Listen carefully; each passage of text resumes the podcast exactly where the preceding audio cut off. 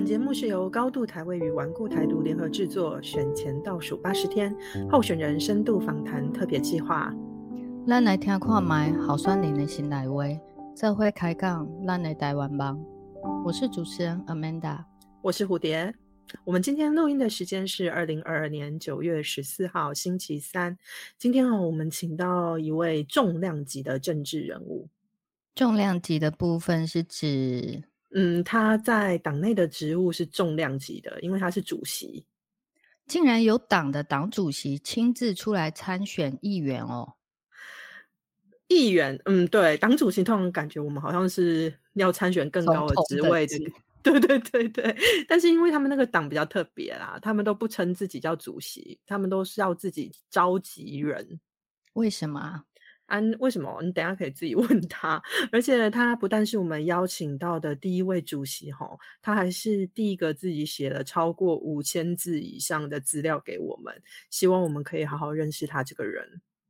这样他真的对做任何事的态度都好认真哦。而且听说他本来想要写更多，只是说还好他的公务行程真的太多了，阻止他了。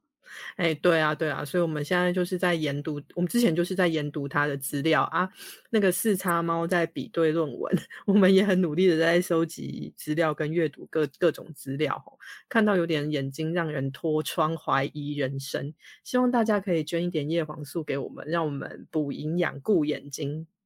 先替我们的眼睛先谢谢大家啦。我们的话不多说，先来介绍一下今天这一位。勤恳踏实的年轻人，现任绿党召集人，竹北的议员候选人陈冠宇。冠宇你好，呃，主持人好，各位听众朋友大家好，我是陈冠宇，请你先简短的自我介绍一下。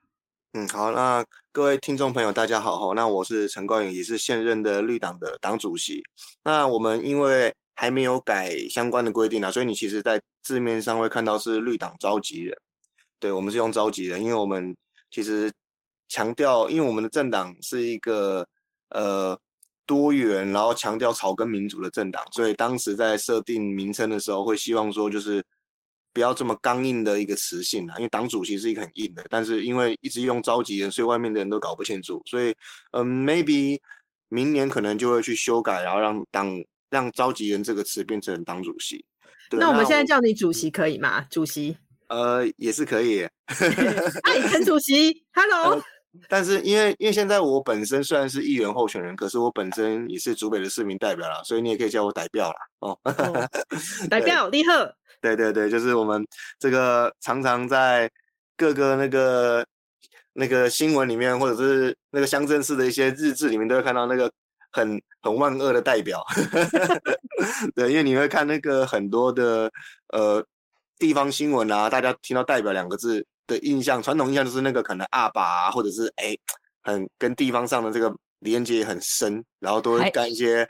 鱼肉乡民的事情。对，海角七号那个 BOT 案的乡民代表。对，就是，但其实这个又牵涉到台湾的整个历史脉络了。我觉得这个可以聊很多。那我先来讲一下我的自我介绍好了。对，那我高中的时候是体育高中，是练射箭的，然后。后来大学转到资讯相关科系，对，因为我后来在高中的时候，我对科技产业很有兴趣，那我就自己学了非常多科技产业的知识，然后后来大学就转到一般的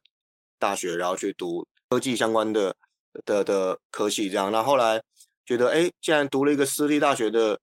这个资讯相关科系，那未来肯定也没什么竞争力嘛。我们直接讲白了就是这样。所以我后来觉得我对产业还是有兴趣，所以我大学的时候就去很多大厂实习。所以我后来有去 Intel，还有华硕，还有嗯，我记得三星，对，三星也有，然后去那边实习。那有的是校园竞赛，然后有的是进到业业界里面去实习，都是要选拔的。对，那大学期间因为受到太阳花学运的刺激影响，那就整个对政治的关注度、社会的关注度就直接爆棚。对，那我那时候就心里想说，嗯，好，那我觉得我应该要从事那个媒体相，就是想要学习媒体相关的行业。所以就因为媒体可以帮助人发声嘛，对，所以我后来我有去那个环宇广播电台做节目制作的剪辑，那也有去在校园的部分的话，就是有去学过一些影片的剪辑课跟一些那个呃平面媒体的制作的一些课啦，嗯，对，然后呃结束以后发现哇，媒体业真的是非常超，然后虽然虽然蛮有趣的，可是嗯可能赚不到什么钱，所以我又乖乖回到科技业这样。对，那回到科技业期间，那那时候工作刚开始不是很顺利，因为职场上嘛，你知道很多很多死缺，所以就做一下做一下工作，然后离职，然后做一下工作离职，就没有很顺遂。但是后来那时候就有机会被介绍到科建民竞选总部的工作。对，那时候我就心想啊，既然对政治关心，那我们就应该走到第一线去。对，所以我就走到，我就去二零一六年帮忙柯建民，就帮总召去选举。对吧？那选一选其实也算是震撼教育啦，因为那个跟你想象的纯粹的理想的政治是不一样的，它很复杂，它很复杂，它里面可能有很多的是呃利益交换啊，或者是各个尔虞我诈，对，然后每个人想要的东西都不同，不是我们新闻媒体上看到那么纯粹的，就是只有理想两个字而已。对，所以我那时候其实又被震撼教育到吧。不过那其实是最实最实际上的政治啦。对，然后那时候又协助帮总招打了选举。哦，打了打了四个多月，几乎都没休息，对，几乎都没休息，每天工作十二小时以上，对，然后但是因为这样学到很多东西啦，然后那时候老哥选举结束以后，我就想，哦天哪，以后我再也不要碰选举，太可怕了，对我真是后悔。但是通常人你后悔什么，或者是下定什么决心，你通常就会再重蹈覆辙一次，对，所以所以后来我就离开老哥那边，我就去做一般的工程师，然后工程师有。大家看到那个主持人，因为有看过我的经历啊。那我后来离开二零一六年的选举以后，我也去做过那个电脑的维维修工程师啊。那后来二零一七年到 NVIDIA 去做那个通路训练的讲师，还有社群行销的小编这样。对啊，所以就是会去帮像是灿坤或者是顺发、Nova 这些地方的人上课，包含全国电子就甘心哦帮他上课。对，那社群行销专业就是管理一些 Facebook 啊或 Line 的社群这样。对，然后那又到了二零一八年，就是上一次选举的时候，那那时候看到我的朋友，就是应该不说，也不能也不能说朋友，算是网友出来要选新竹的那个议员，新竹市议员，我想说我要去帮他。对，那要帮他的时候，然后他就去选举，就是因为他出来选举了，那我就想说要来帮他，因为想说他一个年轻人无党，就没想到呃绿党。绿党那时候就下来跟他谈，然后谈一谈，之后就变成哎，我也适合选举的样子，然后就把我派到第一线，然后主北代表这边我就选上了，然后就到现在这样。那刚刚回到党主席这个位这个这个问题哈，因为我现在是绿党的现任党主席，那其实绿党呃党主席的这个这个就是工作啊，其实基本上是以公职为主，对，以公职为主，所以等于是基本上像重显，就是我们新竹市议员刘重显。那或者是呃新竹县议员于小金，那他们其实也做过党主席啦，对，所以是一个一个有点大风车的概念了，对吧？那因为这个党主席是无几职，所以其实基本上，呃说白了就是多接一个就多辛苦一个啦，对对对，大概是这样的概念，对，所以等等于是其实如果要来绿党做。党主席其实也不是什么困难的事情，不也没有那么没有那么沉重或伟大。那这个是我大概个人的经历啊。可是我发现，就是你有写了一个篇幅，是呃写到你的母亲。其实你的母亲对于你的人生态度的部分，可能不是在学业上，而是在你的人生态度上面影响很大，对不对？那可以跟我们讲一下你的母亲还有给给你什么样子的影响，这样子。嗯，因为我们家算是单亲家庭啊，然后加上我妈妈是小儿麻痹，嗯哼，对，所以所以等于是呃，就算你从小有很多的负能量或不公平，看待看在很多眼里哦，但是你看到他这样，哎，这么辛苦的，然后这么努力的、乐观的活着，然后去把两个孩子呃辛苦的拉拔长大，那这中间当然有很多歧视跟跟辛苦了，对啊，那你就很佩服说，哎。真的不容易啊，真的不容易，所以你就不会去抱怨什么，然后会觉得说是自己不够、不够、不够优秀、不够好，对，因为你那你会一直觉得说，哎，只要如果我够强的话，或者是我够够聪明的话，或够厉害的话，是不是，哎，我这些麻烦事或难过的事情就就不会发生？你会会一直有这种想法。那当然，当然最主要也是希望能让家里好过一点啦，对啊。那我妈妈真的是不容易啊，因为一个一个小儿麻痹。领那个时候，当时的薪水不到两万块，可以把两个小孩死拖活拖弄拉大，真的是也是不容易。嗯，对。那她她其实我妈对我来说，呃，就像刚刚这个主持人提到的哈，就是他或许没办法给我人生什么指引的方向，但我觉得他他的这种屹立不拔的这种拼劲或傻劲让我很佩服。嗯，对，是啊，真的有这个妈妈真的是太棒，因为她的你知道，即便她不能够真正说教育什么，可是问题是她的态度真是让你可以受用无穷，这才是一辈子值得要用下去的东西。那你到高中都还是体育选手，那你刚刚也有提到，因为对资管就是对资讯这方面很有兴趣，所以你大学去念了资讯。但你现在又跑去念了台湾文化研究所，是因为同学吗？老师的启发吗？还是有其他的原因？哦，对我目前就读那个台北教育大学台台湾文化研究所。那呃，会会的会去的原因，其实最主要还是因为，因为我其实是先考到研究所，然后才进到政治圈工作，才选上去工作的。因为我原本是想要先读研究所。那之所以会想要读研究所，是因为那时候。二十八岁的时候，其实算哎，应该算是二十七岁的时候，是我人生在思考转折的转折点。就是因为其实如果你做科技业的话，你大概就可以看到你的人生的整个轨迹跟镜头，你大概知道那个方向会是怎么样，那个进程。但是你就会思考说，哎，那我想要为台湾做点事的话，要怎么办？是不是还要再挣扎一下？对，所以那时候我就想说，那我三十岁以前要进到政治圈，但目标是以幕僚为主啦，当然不可能是。目前，因为目前的话，这个东西是缘分哦，对啊，那主要是以幕僚为主。那你要当幕僚的话，你自然而然需要一些专业吧，对啊，那专业不外乎不外乎就是文法商、科技相关的。那我那时候就选择说，那那我要历史，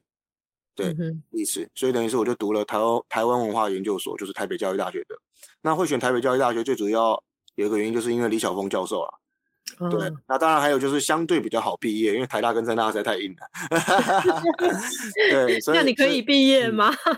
我现在我现在正超忙，我每两年就要碰碰一次学局，所以现在现在我还就是，但我学分已经修完了啦，所以所以那个我就论文就还没有写，但是这也证明一件事情，就是我的论文是要自己写的。真的，小心不要有任何参考的部分。是啊，但是但是我是觉得就是呃自己写也可能比较符合我的 style 吧。对，因为我这个人蛮喜欢有这种成就感，只是变成就是说，那我的时间就尬不过来啊。对啊，比较忙这样子。是啊，是啊。对啊，那然后下一次你如果下一次继续出来选举的时候，我们的四叉猫就可以来比对一下你的论文，这样子。好，这当然是开玩笑的。对啊，没问题。那我还听说说你的你的，因为你的兴趣实在是太广泛了，我还听说你非常非常喜欢的买二手商品。然后你在疫情之下，就是前两年我们武汉肺炎嘛，你还结合了你的资讯专才做选民服务哦。呃呃，对啊，因为就是因为我很。我对于汽机车还有科技产品都很有兴趣，所以等于是我对于它的规格就会有一定的了解。那我自然而然就会觉得说，二手商品的如果品相不错的话，那我觉得买二手商品 CP 值是很高的。对，所以像呃车子啊，还有电脑、手机，我全都买二手的。那买了这些二手以后，买一买就会买出很多心得嘛，自己又会修。啊，车子不会修啦，汽机车只是懂规格，然后知道哪些东西要怎么处理，但是自己不会手动修。可是电脑跟手机的话，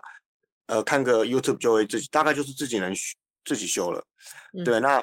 呃，因为疫情期间嘛，那个时候呃，武汉肺炎的关系，所以冲击了整个教育，影响整个教育教育的模式啦。对啊，所以很多远距教学就应运而生。那不少父母就会觉得说，哎，我如果我有两三个孩子，那我就要买一台两三万块电脑，一次买个两三台，他们觉得很烧很烧钱啦，对吧？那他们就会说，那那。他们就觉得说，那不如买二手的或便宜的，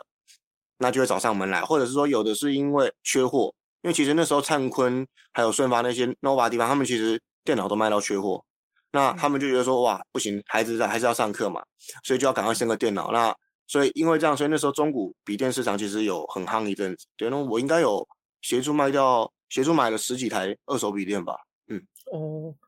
选民真的太感谢你，真的是非常及时的救火雨，哎，不不，救 救活水，救火雨吧。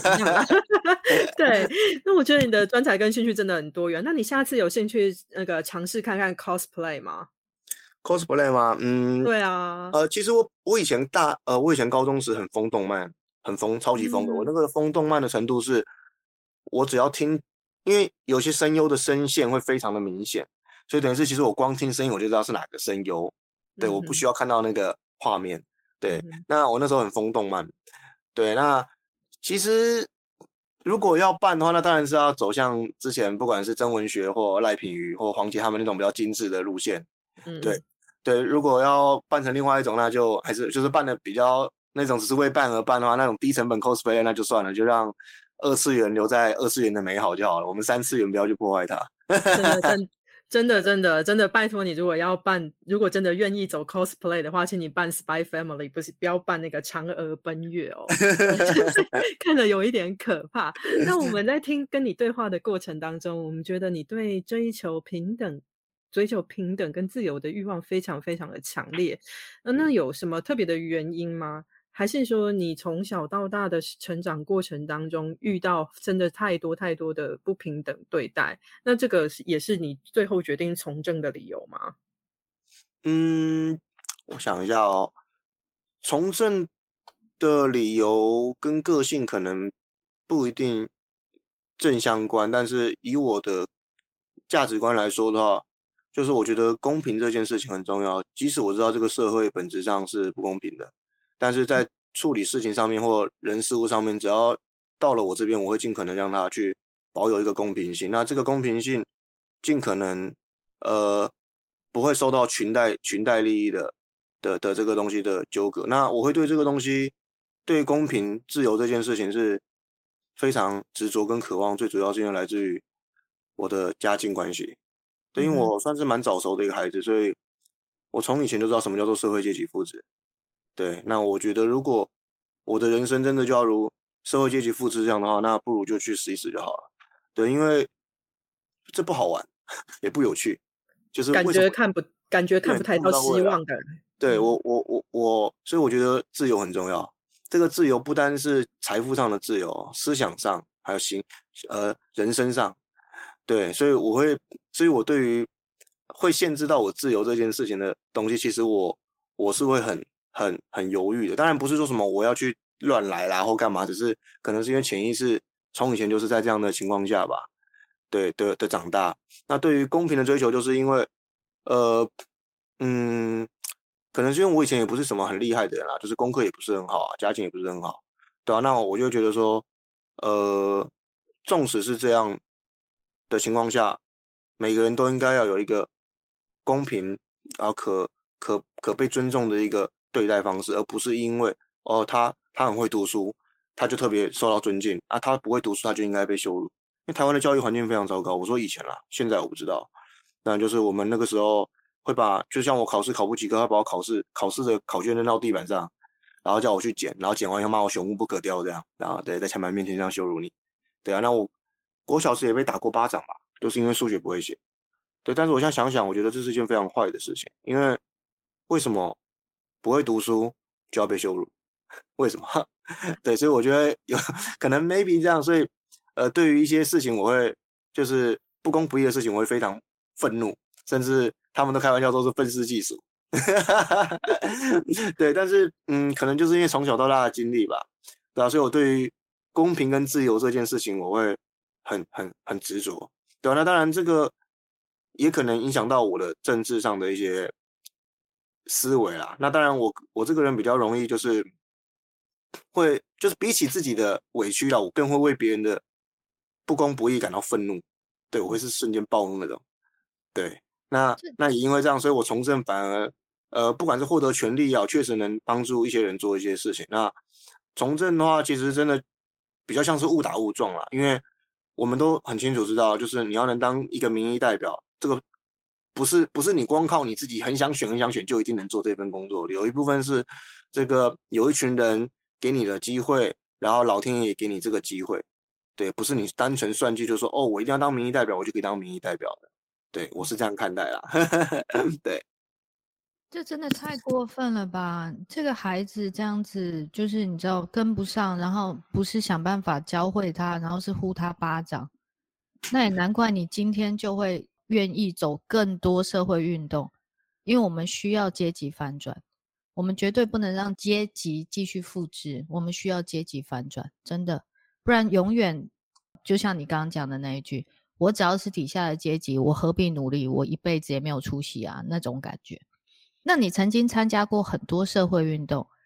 也曾经参加过柯建明总招竞选总部的活动。那你最后为什么没有留在民进党？你为什么最后会选择加入绿党呢？其实，呃，可以这样看哦，就是那个时候我单纯只是想帮忙选举。那绿党那个时候就说：“哎，这边有一个选举机会，他觉得我是一个不错的人选候选人，那就问我说这边要不要试试看？那当然对我来说，只要是本土有进步价值的小党，都是我能。”接受的对象不一定说是要民进党或什么什么党，只要是具有本土意识然后跟进步价值的小党，我都是能接受的。对，那当时我也没想这么多，那我想说，哦，好啊，那就那就那个用绿党下去选了。对，那选一选，哎，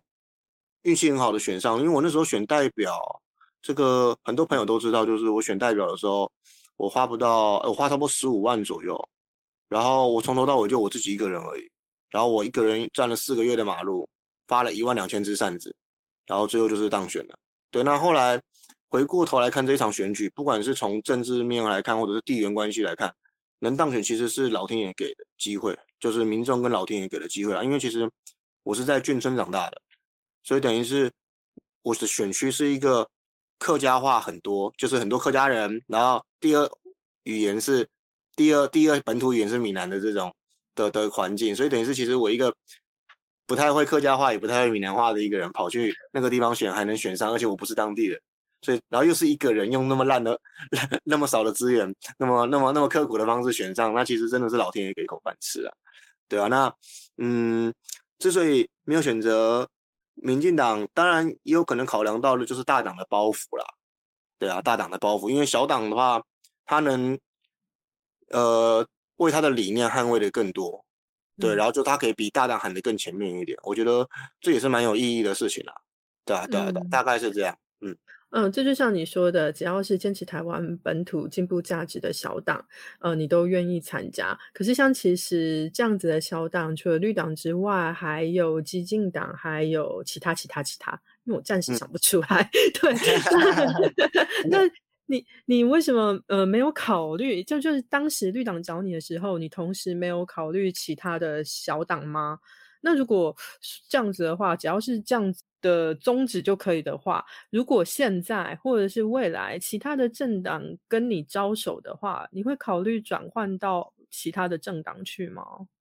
呃，其实这个牵涉到几件事情呢，就是以选举面来讲哦，就是以选举面来讲。呃，台湾最终脱离不了所谓的这个呃统独，或者是中国的这个议题，在我的认知是这样。所以等于是，如果不管是时代力量也好，激进也好，民众党也好，甚至绿党也好，他们在多席次的选举，他们可以一直获胜，这个是都有机会，都有机会的。但一回到所谓的单一席次选举，就是现任首长或者是呃立法委员。那他们最终就是要面对如何跟这地方的蓝绿阵营去做沟通跟协协调或合作，对，因为台湾的选举只要一牵涉到单一席次选举，就很容易被拉回统独对决或蓝绿对决。那这个其实对于小党来讲是不利的，是不利的。那其实从好几次的，其实你回顾台湾整个呃政治台湾政治史的这个发展来看的话，你看早期的新党很大。亲民党也不错，然后新党、亲民党、台联，但你看现在这些党都怎么样了？都几乎泡沫了。那取而代之的是，呃，时代力量，还有民众党，还有激进党。那我自己会打一个问号，就是说，那接下来这些党，当然也是有不错的人选，然后也有优秀的人，有很棒的理念，但他们能活过下个十年或十五年吗？因为其实小党当它成为，呃。多席次的一个大党以后，就是他可能有很多个多席次，但是他一直没有单一席次时，单一席次时，那他们的目标就会朝单一席次去拼嘛，但结果就会是他们会消耗非常多的资源，那以及民众其实没有那么多的耐心，民众其实他的喜好是更迭的很快的，更替的很快的，对，那在这样的情况下，小党就会慢慢又萎缩回去，对，那绿党的话比较特别一点呢，绿党其实从呃绿党已经有二十六年了，那他其实从来没有大过。但他也从来没有消失过，他一直他是一他一直是一个很多年轻人有理想性年轻人的一个的一个很算是很入门的平台啦。对，对啊，那我觉得这是一个接下来我可能 maybe 如果有写论文的话啦，如果有写论文，那这可能是会是我讨论的一个重点之一，就是一九九六年的创的绿党到现在，哎，你看中间经历过不管是新党、亲民党、台联，到现在的这个激进党，或者是时代力量，或者是民众党，哎，绿党没有大过，但也没有消失过。那为什么它会有这样的独特性？这是我觉得可以去去去聊、去去讨论的一个有趣的点。对，绿党从来没大过，对，它不像以前的新党跟新民党，哇，曾经很大过。对，这这我觉得这是蛮有趣的啦，对吧？那就回到刚刚我讲的，就说会不会想要加入大党？那其实，呃，如果最后，比方说为了地方好，为了地方好，那单一其次有机会跟大党合作的话，那当然是要有本土价值的。对，本土价值这件事很重要。这是核心、核心、核心价值，对，那就是才有可能会有考虑的机会了，对啊，不然的话，以多席次来讲的话，呃，都有小党的空间了，那甚至他可以不受大党的包袱，能为地方上喊出更多进步或者是理念的东西。我认为这这不一定是什么坏事，我反而觉得可能更更有弹性的空间去做一些想做的事情，对啊，大概是这样。像这样子，你一路走来啊，你的从政理念是什么呢？从政哦，嗯，其实一开始是希望就是台湾能变好，因为其实没有没有人一开始就是会当民意代表的，对，一开始想法就很单纯，其实就是要让台湾更变好，台湾台湾变好。那后来自己进到体制内以后，发现哇，原来原来那个我的纳税钱是这样被花以后，你就会很生气，非常生气，所以我都开玩笑说。如就是我都开玩笑说，如果你不关心你自己的预算的话，就不关心你自己的纳税钱的话，那你对我们政治人物来讲就是一个 ATM 嘛，对啊，你的脸看起来就像是一个提款机而已，只是你不在乎而已。对，那我就开始会对于纳税钱做很严格的把关。那这个纳税钱牵涉到很多的东西，比方说办活动也是用纳税钱，那做公共工程也是用纳税钱，对，那编所谓的社会福利政策也都是用纳税钱。所以那我就要花很多时间去了解这个法律的合理性，就法律是不是合法，然后再就是效益性，再就是呃工程的这些金额等等的，就是我要花很多时间去琢磨这些东西。所以其实四年前的我真的是什么都不懂，到现在哎看得懂预算，然后以及对于很多工程的美美嘎嘎，然后都了解。那再来就是就算真的不懂，因为我们其实政治人物，我们知道的还是有限。我们都是一直在学习的一个状态，所以等于是你要找得到专业的人来打听，比方说，呃，这个停车场造价合不合理？那你有没有认识的营造商？对，那一平怎么估？等等的这些东西都是要有，呃，适合的人或者是人脉来去帮忙做去做了解了。所以我觉得我自己期许就是成为一个专业的民意代表了。嗯，这个专业就是指。对于公共事务的专业度，而不是就是哎，只会每天像那个吉祥物一样跑来跳去的跟大家挥手说哎早安你好，我今天又来了这样，我自己是蛮厌恶那种候选人的。这样子，那真的很呃，这我觉得这是一个很了不起的志向哦。那既然我们说到选举嘛，那你可以跟我们介绍一下你的选区竹北吗？哦，好，没问题啊。那呃，其实竹北。是一个很有趣的地方哦，我觉得很有趣是说它它的发展脉络其实跟现在其实是完全大家很难想象，就是以前竹北市叫做竹北乡，那它是新竹县，俗称新竹县的米仓，它都是以种稻田为主，对，以种稻田为主。那后来因为竹科的关系，所以人口开始外移到竹北这边来。那再加上呃，主要几个原因啦，第一就是县市分家。就是新竹县跟新竹市最后独立分开来，不是不是不是都叫不是在新竹县里面，是新竹市跟新竹县独立成一个省辖县一个省辖市，所以那个时候的县政县政的县县政的这个行政机关就搬到竹北了，这是第一个。那第二就是说竹北的这个人口，就竹呃不不是竹北是竹科的人口，因为就业关系吸引很多外来，让他们就外溢到了竹北，因为新竹市可能会饱和嘛。那再来就是高铁。区的高铁的过的的设置，所以导致这三个的这个情况下，让人口数就不断的增加。那再加上因为竹北以前叫竹北乡嘛，后来人口不断的每年都在上升的情况下，所以等于是它很多的新的从化区，那它的整体的城市的道路规划上面就会比较比较新啦，比较比较漂亮。那自然而然也是吸引许多外来人口就争相前往购买的原因啦。对，那嗯，就会成为科技新贵的定居首选了。那我们这边每年成长差不多六千人，对，那所以这边对于民意代表的选择啊，也比较不会受传统地缘派系或者是族群党派中心的影响，也是许多小党跟进步政治候选人的一个第一考量的选区。但呃，但是整体而言，新竹县还是非常深蓝的地方啦。那比大家爱开玩笑的这个苗栗国还更为传统，因为这个民意代表的当选，其实本质上是反映民众对于政治的想象，也就是反映选民平均素质的结果。对，那目前来看，就是我们新竹县的总席次比苗栗县少之外，可是我们的国民党却是非常多的，我们的国民党是可以单独直接过半的。那如果再加上像劳动党啊，或者是浅蓝，但是挂五党的议员，那在推动进步议题上面，新竹县其实算是非非常艰困啦。但我认为，呃，如果要改变的话，其实是可以从新竹县的改变，可能会是从竹北，有很高的几率会是从竹北开始啊，就是会竹北这边的选民可能会选出更多敢于监督或敢冲的民代啊，而不是就是呃你好我好大家好的那种人。对对对，大概是这样。那你担任竹北市民代表这几年来啊，有没有什么与众不同的地方？还有，你曾经在今年七月的时候有表态说，你支持连玉婷参选新竹县长，甚至如果他不参选，你也愿意挺身而出参选。那你那个时候的想法是什么呢？呃，其实，哇，这个这个牵涉到很多政治的秘密跟八卦哦。对，因为其实。当时的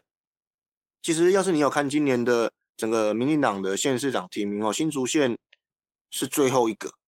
是整个全台湾最后一个。这也就是说，说明什么？这是一个烫手山芋，没有任何一个人想要来这边经营或者是选举。那这会导致一个结果，就是民进党，民进党有他的问题了哈。这个我们可以开另外有机会再开另外一集聊。啊，真糟糕！但我民进党朋友会不会骂我？对，那现在马上约起来。对，那其实民进党他们内部也会去评估说这个地方的选举好不好选。那如果不好选的话，他们自然而然就是比较倾向于跟地方的非国民党候选人合作。那只要不要选的太难看就好。对，所以等于是在这样的结果情况下，他不会在乎这个人是否有进步价值或者是本土意识的理念。他不会在乎这个，对他只是要一个选的不要太难看，能稍微顾个票就好了。所以那个时候选择的一个其中一个候选人就是现任的竹北市长，他其实是一个，因为我其实这四年我跟竹北市长算是有非常呃深的认识跟了解，因为我这四年的选就四年的工作我没有缺席半天过，就是我的执行率跟出席率是一百，所以我太了解竹北市长的这个状况。对，那他是一个可能比现任国民党还糟糕的一个候选人。结果我们民进党要跟他这样的人合作，那当然这是一个很开玩笑的事情啊，这非常可笑啊！是啊，我人生可能想支持国民党最高高峰的时候就是这个时候，那他竟然要找一个比国民党更烂的人来选，那我为了新竹县民的利益或者新新竹县民的未来，我当然是希望选一个最起码妥当的人嘛，就是烂苹果抉择嘛，对，会变成这样的一个状况。可是我也不可能表态支持我，我要去支持国民党啊，这是一件很可笑的事情，国民党。就是应该消失在历史的洪流里面呢，它应该就是要成为我们完成转型正义的一部分。对，那所以自然而然的看的，民民进党不管是有可能会跟这个人合作，或者是提不出候选人，都让我们这些呃 maybe 希望新出现更好的这种有本土意识的年轻人觉得说，那不如就我来啊，不如就我来啊，对啊，那那那那时候连玉婷说他要参选嘛，那当然。我当然是觉得说，哦，可以啊，只要有一个进步价值的人出来，就总比总比比那些阿阿萨布鲁的地方地方士绅、地方派系要好嘛。当然，当然我也说，呃，如果连玉婷、连玉元他有兴趣参选的话，也没问题。那我们绿党这边当然也是呃这个当仁当仁不让了，对吧？对啊。那我到现在还是同样的想法，我我选举，我从政至今，我从政至今哦，永远是把地方就是新竹县的。利益放在第一，政党放第二，我放第三。所以，如果没有更好的候选人的话，那就算这个这场选举不好选，要我去选我也没问题。因为对我来说，能让进步价值发生，能能能做一些有意义的事情很重要，很重要，真的很重要。所以，因为如果因为其实一个政党提出的候选人，吼，其实是民众对于政治的一个期望跟希望，他看得到希望这件事情。对，那你如果提出一个不 OK 的候选人，那民选民会很崩溃，他希望改变，他就会票没地方投。那如果陈冠宇今天是要选县长，我说如果的话，那或许陈冠宇并不是一个可以当选的选择，以几率上来讲。但陈冠宇最起码是会让想对新竹县改变或者是有希望的人盖得下去的一个选择。我觉得这件事情很重要，对，不然他民众会很绝望，他的那个选票会不知道往哪跑，他甚至会对于投票这件事情或者是政党政治感到非常厌恶，会变成这样的结果。对，我的想法会是这样。嗯，我觉得政治人物都应该要有这样子的前进的心哦。既然都已经选选择政治这条路，然后我就是一个政治人物。如果我的区域、我的选区没有推出比我更好的候选人，我就应该要当仁不让哦。不，不管因为是什么理由，这点我觉得，呃，蛮钦佩你的。我觉得这是对的。那你刚刚说了一点，让我，呃，让我觉得还蛮吸引人的，就是你。在监督上面做的一个努力，身为一个纳税的小市民啊，我也真的还蛮关心的。我们真的很想知道我们的税金去哪里了。那可是我们没有办法每天去看，每天去监督我们的政府，说：“哎，我们的税金去哪里？”而且你告诉我。而且他今天把税金付出去之后，就是都拿去工程款啊，或者是什么？你们的工程款还暴涨嘛？对不对？那都拿去都那。我们想要拿回来啊，我们想要有人来为这些事情负责呀。那请问一下，你身为一个议员候选人，你将来有可能是一个议员，我们要怎么样让让大家知道说我们的税金去哪里了？如果有腐烂或者是有乱用的问题的话，我们应该怎么把它拿回来？我们怎么要回来呢？嗯，其实最好的方式就是透过。因为我们会审预算嘛，比方说这一笔预算到底该不该通过，我们就会审。对，那其实最好的方式就是，如果你觉得这个不 OK，以议员来讲的话，就是对民众来讲就是做公开透明，然后尽可能让资讯去图表化，尽可能的好阅读，这是对于民众的了解，就是民众的曝光就公开透明。那第二就是在这个所谓的体制内，就是透过删除。就是直接说这笔预算，我认为不应该通过，然后巴拉巴拉巴拉巴拉，为什么不通过？那这个钱最后就会回到我们的这个现库的的现库里面，它就不会被花掉。那这样的话，这是对我们的财政来讲是好的。好的原因是因为，如果你一直，因为其实以新竹县来讲，新竹县其实现在负债一百多亿，那如果其实能省下这笔钱，就是为我们的后代子孙，就是少留一些负债了。对啊，那当然我们不是说什么，我们为了要。节省负债而不做事，当然还是要做事，只是我们要看的就是这个钱的呃编列，这个这个预算的编列是否合理，然后效益性如何等等的，对啊，所以我觉得就是虽然我知道我我一个人做不一定能影响什么或改变什么，但是有好的开始很重要，所以我觉得如果每一个民意代表都是用这样的方式去监督的话，那我相信我们的纳税钱其实是可以省下来蛮多的。那我目前唯一能做的就是从竹北市公所，因为以竹北市公所来讲，竹北市公所每年编列十五到二十多亿的预算，这是我能去守护的，呃，防守的范围。那到了新竹县以后，新竹县的话是每年三百亿到三百三十亿的预算，对，那这也是我未来就是可以去努力的地方，对吧？那我觉得，呃，好吧，我可能就是很不甘心我的纳税钱被乱花吧。所以其实刚刚讲到从政的理由，有一点就是我不会说。自己有多什么清高啊，什么为民服务那种，对，其实这是一个很不合乎逻辑的一件事情。你要为民服务，其实你不用从政啊，你去实际就好了，啊，你去甚至你甚至去外面捡保特瓶也可以啊，这也是为民服务啊，不要看垃圾不要乱丢嘛，不需要从政。所以我其实不喜欢讲这四个字，我觉得好，我自己觉得哈，这是我自己个人，我觉得会很爱讲为民服务或者是的人都蛮假掰的，都假掰，就是 gay 掰啊，我金价洗哦受不了。那我的想法就是，我很不甘心我的纳税钱被乱花，所以我来管我自己的纳税钱。对，就就是这么简单。对啊，奇怪了，如果你如果我乱花你的钱，你一定会生气。对，拿你的钱来拿去买最新的 iPhone，iPhone 十四啊，买买跑车，买双 B 车，然后不管你不管你会不会破产，就乱买，你会很生气。但很奇怪的是，如果我们乱花你的纳税钱，你们竟然都大部分人都不会有感觉，所以这也是导致。贪污跟犯罪的成本，就是那个犯罪的这个要付出的代价，其实是非常低的。这个是我后来从政才理解到一件事情。我就说，当然我不是说我认同或我鼓励这样的行为，而是我理解到就是说，哦，理性理性上其实贪污或者是收回扣或者是干嘛的，其实才是正确的选择，是因为那个代价太低了，那个被抓到的成本，那个那个风险去评估过后，你会发现哇，太方便了，甚至甚至你可以同时左手这个拿着钱，右手呃搂着女人的腰，然后一样可以当选，因为民民民民众不知道这些事情。那就算知道，甚至还是会继续当选。当然，新竹县的状况可能比较特别一点。你像我们那个时候竹东的选举嘛，这个大家都知道，就是老公会选，老婆当选，老婆出来选，老婆当选，这跟花莲国有点像，没有是非啊！我的天呐，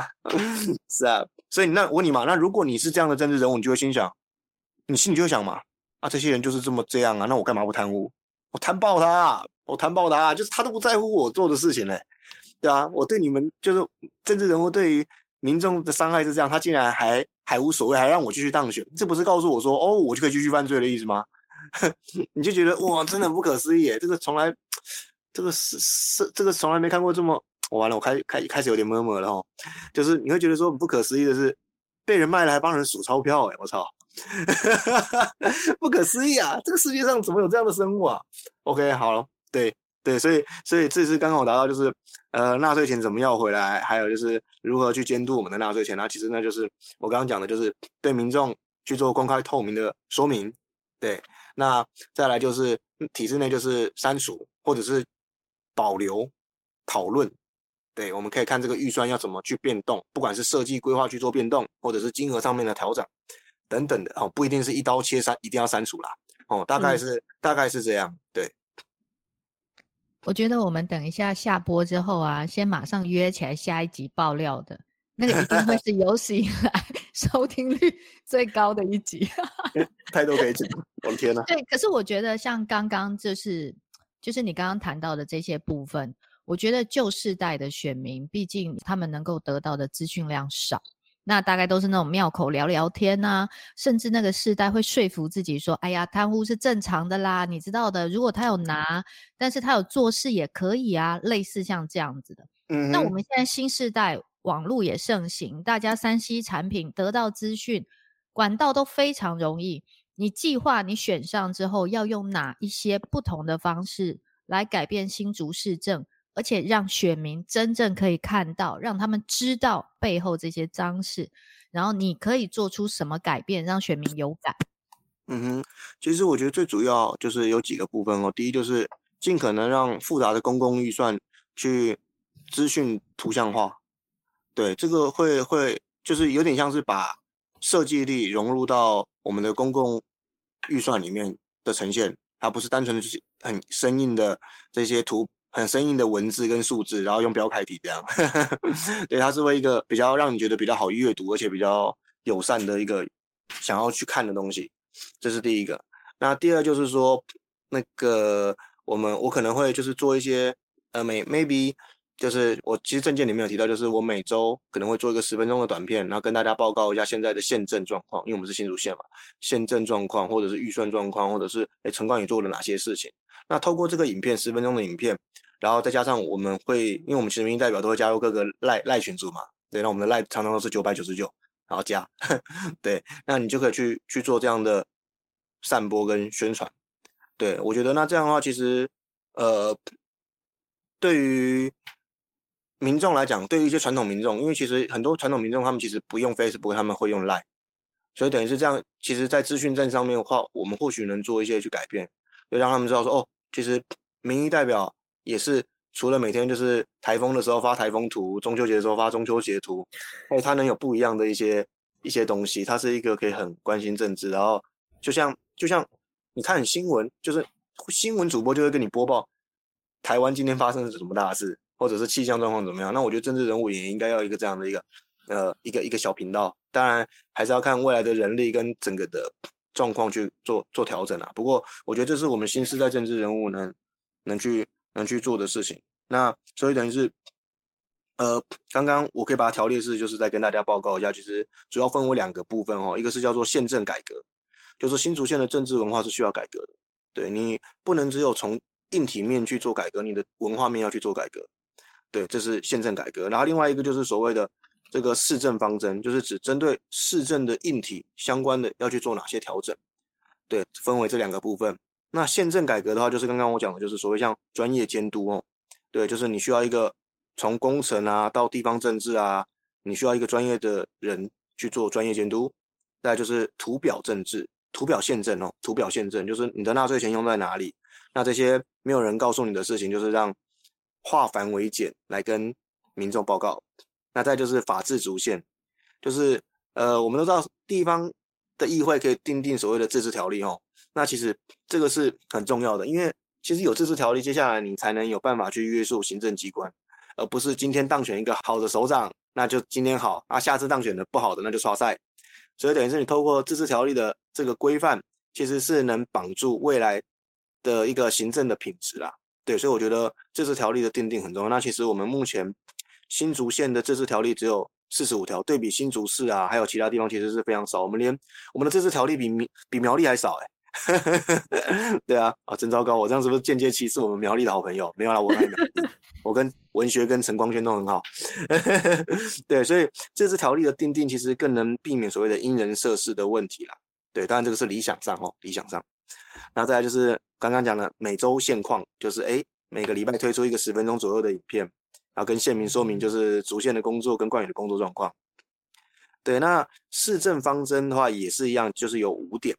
那第一就是安居防灾，就是因应极端气候的可能发生啦。我们竹北市应该建立起这个完善的防灾计划。那未来可以推动像是防灾公园啊、民众避难所啊，然后强化社区的互助能力。那推广这个居家防灾的储备。那其实这个间接的，其实可以延伸到就是，如果台湾跟中国真的发生战争了，真的如果发生战争的话，那其实这个就是很重要的一个的一个点。因为不可能所有全部人员都投入第一线的战场啦，一定会有紧急避难啊，还有如何互相支应的这个这个 SOP 需要去做建立。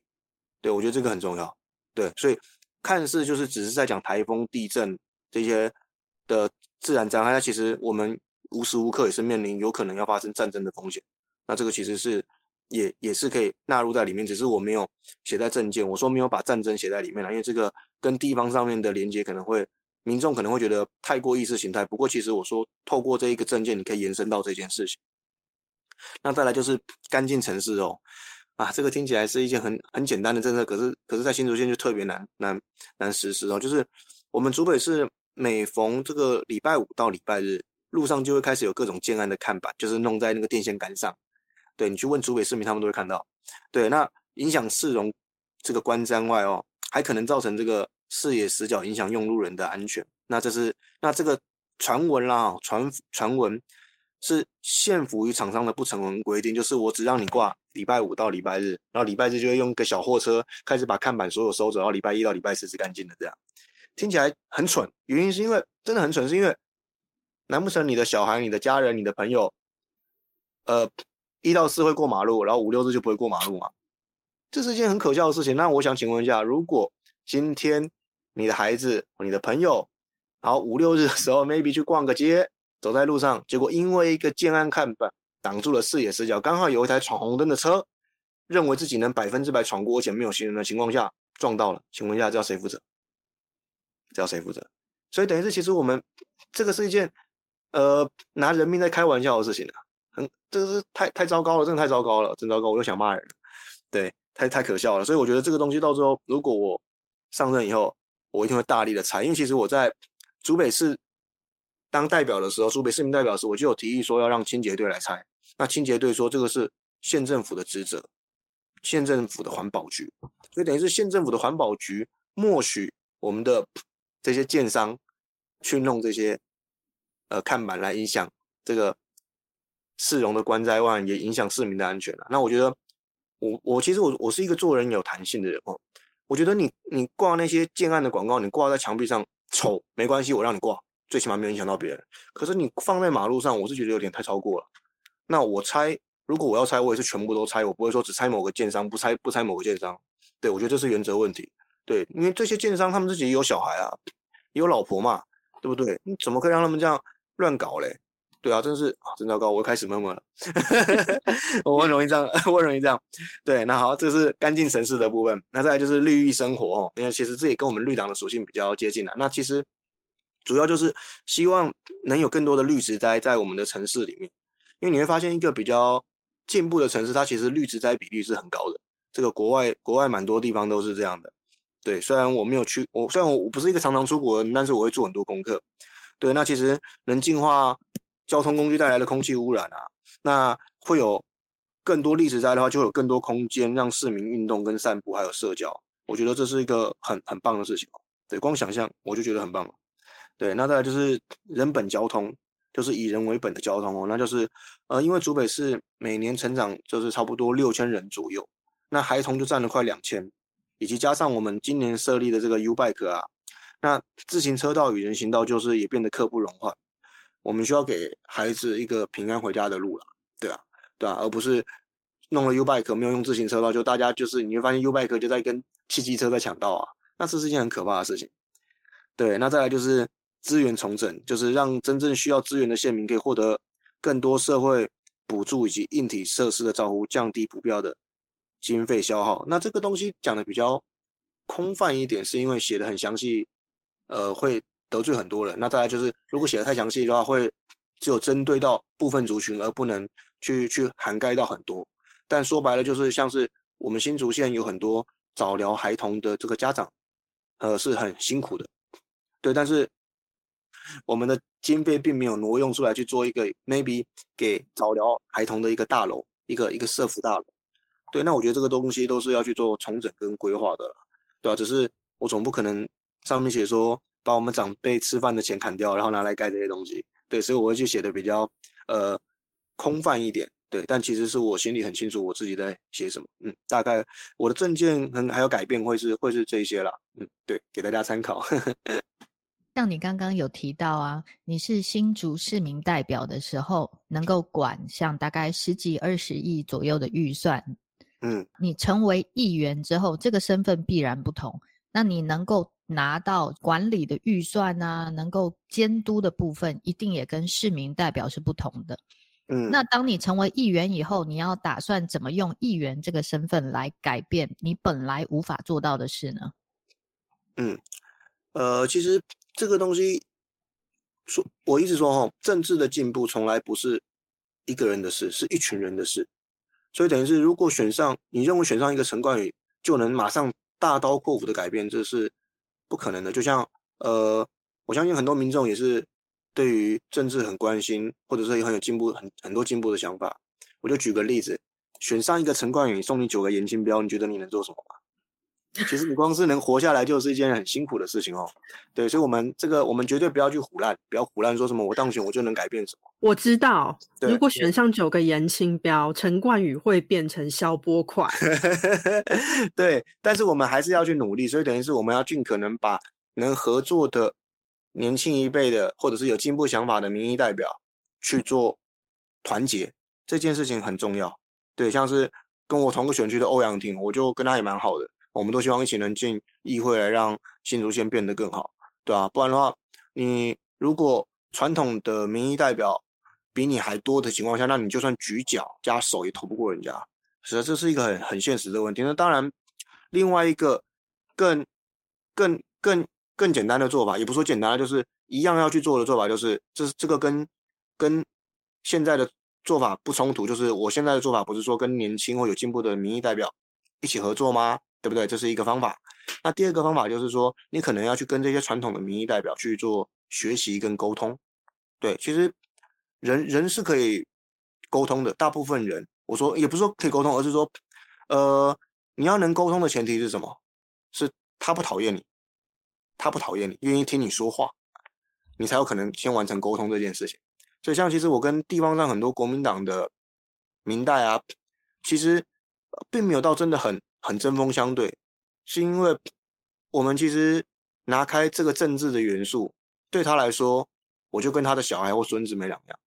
而他们对我来说，就是一个可爱的长辈，一个关心年轻人有没有吃饱的长辈而已。所以我会认为说，这个动之以情，说之以理哈。那我们可以先试着跟他们尽可能做做看朋友，互相了解彼此的人生经历，甚至去学习对方的优点。那自然而然。或许未来在一些不同世代价值的一些想法上面，或许能去做沟通跟改变。当然，我知道这个这个消耗的成本是很高的，非常高，只是还是要有人去做嘛，因为我们是政治工作者，对啊，大概大概会是这样，嗯嗯。你对选区跟台湾未来愿景的想象是什么呢？呃，选区的话，就是就是这个可以先从大的层面来看哦，就是如果以台湾未来的层面来看的话，就是我相信民众对于台湾主体意识的比例，其实已经是大过于大中国主义的人数。对，这是从投票上面或者是呃讨论上面来讲，这是毋庸置疑的。对，那当然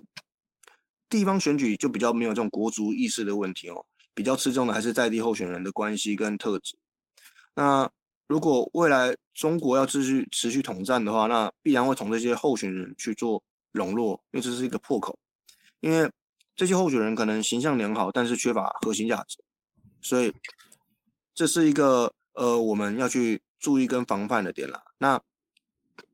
也是以我们最爱讲的一些策略面来话，那其实就是从乡村去包围城市嘛。然后我中央，比方说我中央的单一席次选举或者是总统。我我拿不下来，但我可以透过地方选举来来去包围你，去跟你去跟你扯后腿。所以不管是呃像是买疫苗啦，或者是很很多很多的问题哦，你就看到地方县市常常去跟中央去做一个不同步的吵架。对，那这是对于台湾的未来的想象。整体来讲，我还是乐观的，我还是乐观的，但不代表我们可以松懈。对，那我的选区的话，基本上就是回到刚刚前面讲的，就是呃。如果新竹县想要有改变，那我觉得会是从竹北开始，会是从竹北开始。等于我们的人口数非常多嘛，再就是我们的选民的平均的鉴别，对于政治的鉴别度来讲，我觉得是比较高的，比较高的。对，那以当时二零二零年选举来看哦，这个我没有去歧视韩国瑜的意思哦，我没有歧视，这这个要声明一下。但是我们新竹县整体来讲，我们是韩国瑜的票大过于蔡英文。可是放到竹北市来说的话，我们竹北市的是蔡英文的票比韩国瑜高，对，所以在这样的情况下，你就说哦，代表我们竹北市的选民可能比较有理性在做选举，而不是用感性，不是一碗卤肉饭或一瓶矿泉水，对，这个交易单位马上都变得很奇怪哦，对，碰到选举就变这样，对，所以等于是整体来讲，我觉得新竹县。要改变会从竹北开始，那当然，目前我们其实的，呃，我们的起步其实是已经比苗栗晚了啦。我们老实说，对，但是还是要继续努力了。嗯，对，大概是我的想法。那在刚刚整个聊天的过程中啊，很明显的知道你并不打算成为一般的政治人物，就是我们看到那些老派的政治人物。那在你心中，你想要真正成为一个什么样的政治人物呢？嗯。我其实就是，对，虽然虽然虽然成好的政治人物跟这些习惯没有关系，但我觉得这个是形象问题哦。就是像我就不烟不酒啊，对，那自然而然也不要不要说什么会去碰女色那些有的没的，对我觉得这是一个自律的问题，那也是民众对我们的期待嘛。因为其实要是你有去碰烟或酒，你的嘴巴，或者是你碰槟榔，你的嘴巴或你的身形大部分都会有所变化，对，是啊，那。然后就是努力学习啊，诚恳对待每件事情，然后把事情弄明白。我觉得你诚心去做政治政治这件事情，那些传统的政治人物看到，他们也会很佩服你哦，他们也会很佩服你，他们会很佩服，因为他们觉得说，哇，既然有人选举不是来玩的，或者是来赚钱的，或者是来来爽，既然是有一个人真的就是对于自己的要求，他们会佩服你。那甚至如果我对于我自己的期许就是。呃，专业外形要有所要求之外，也不是有什么自恋情节啊，就是不想让投给我的民众失望，跟觉得丢脸。那也想要证明，就是说，陈冠宇这个民意代表，如果今天代表竹北市或代表新竹县，那甚至代表哎台湾走出国际的时候，是能让外国人惊呼说啊，原来台湾人对政治人物的标准这么高。对，那我也希望自己就是是一个形象良好啊、专业、亲和。幽默的政治人物，那这是我自己期待的模样啊，对啊，不觉得这种感觉很好吗？我我自己是这样觉得啊。像最起码，最起码我们竹北市民代表会跟其他乡镇市代表会联谊或出去的时候，我出去的时候，我们代表会的主席或者是其他代表都都都会很认认真的介绍我，对啊，因为其他乡镇市民代表看了会傻眼嘛，喂，怎么那么年轻，然后哎，瘦瘦的，干干净净的这样。这个，呃，我讲一个我听到的故事分享给大家哈，就是我们政治圈有很多人会加入狮子会，就是四大四大商会哦，那其中狮子会就是其中一个。那那个时候就有一个政治圈的前辈就跟我分享，他说，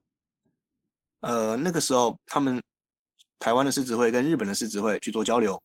然后一样哇，喝的乱七八糟，喝到可能凌晨两三点、三四点，大家都喝的乱七八糟。然后隔天八点要开会，结果怎么样？日本人一样喝的乱七八糟哦，可是他们八点就是干干净净、整整齐齐的走进会场。而台湾人呢，衣衫不整，每个都迟到，然后乱七八糟的，就觉得天哪，好丢脸哦，怎么那么丢脸？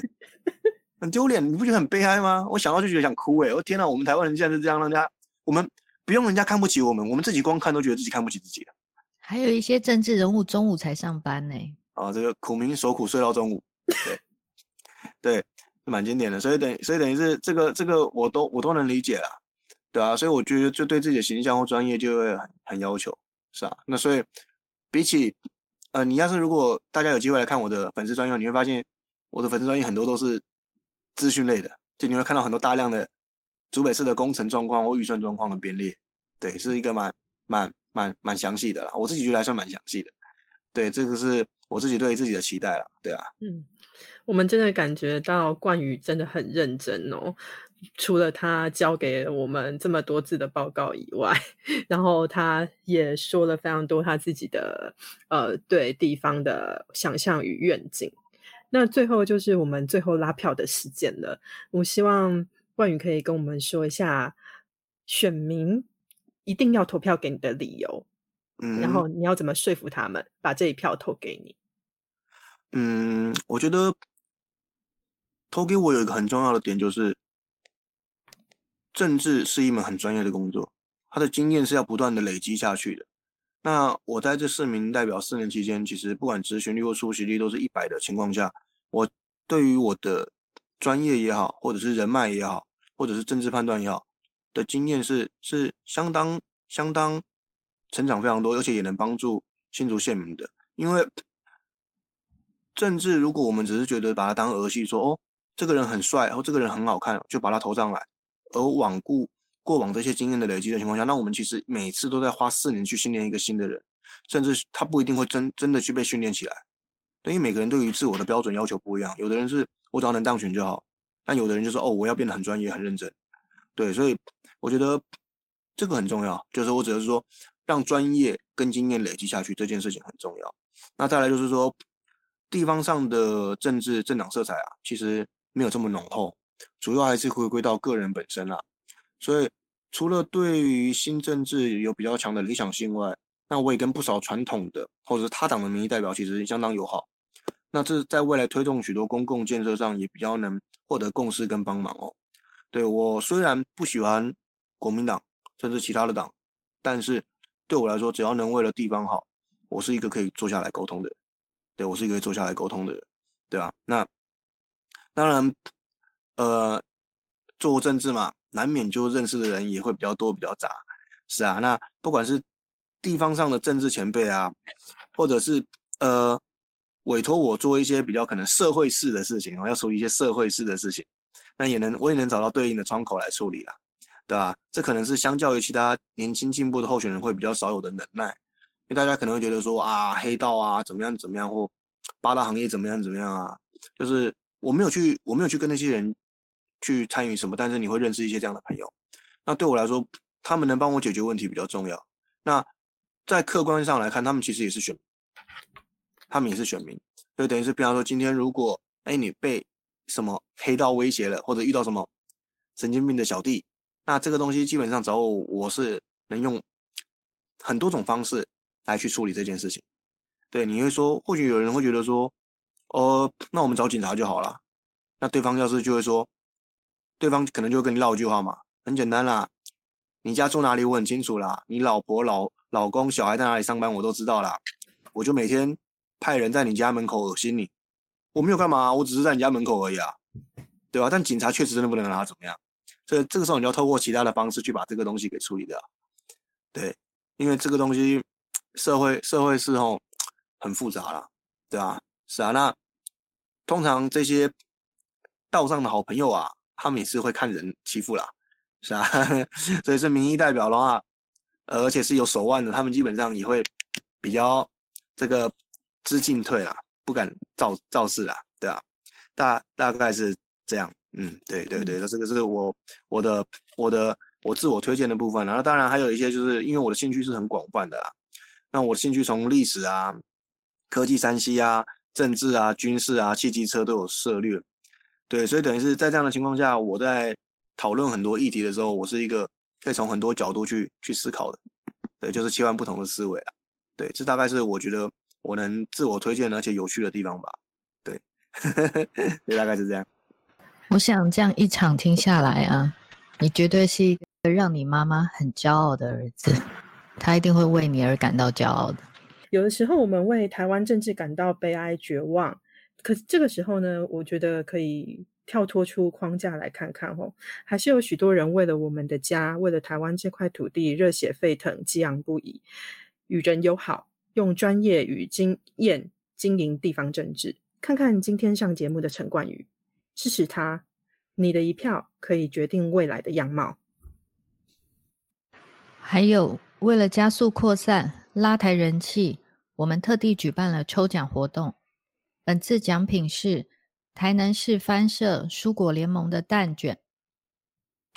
发布这次专访的三天后，我们会在陈冠宇、高度台位、顽固台独这三个粉砖各抽出一位幸运得主，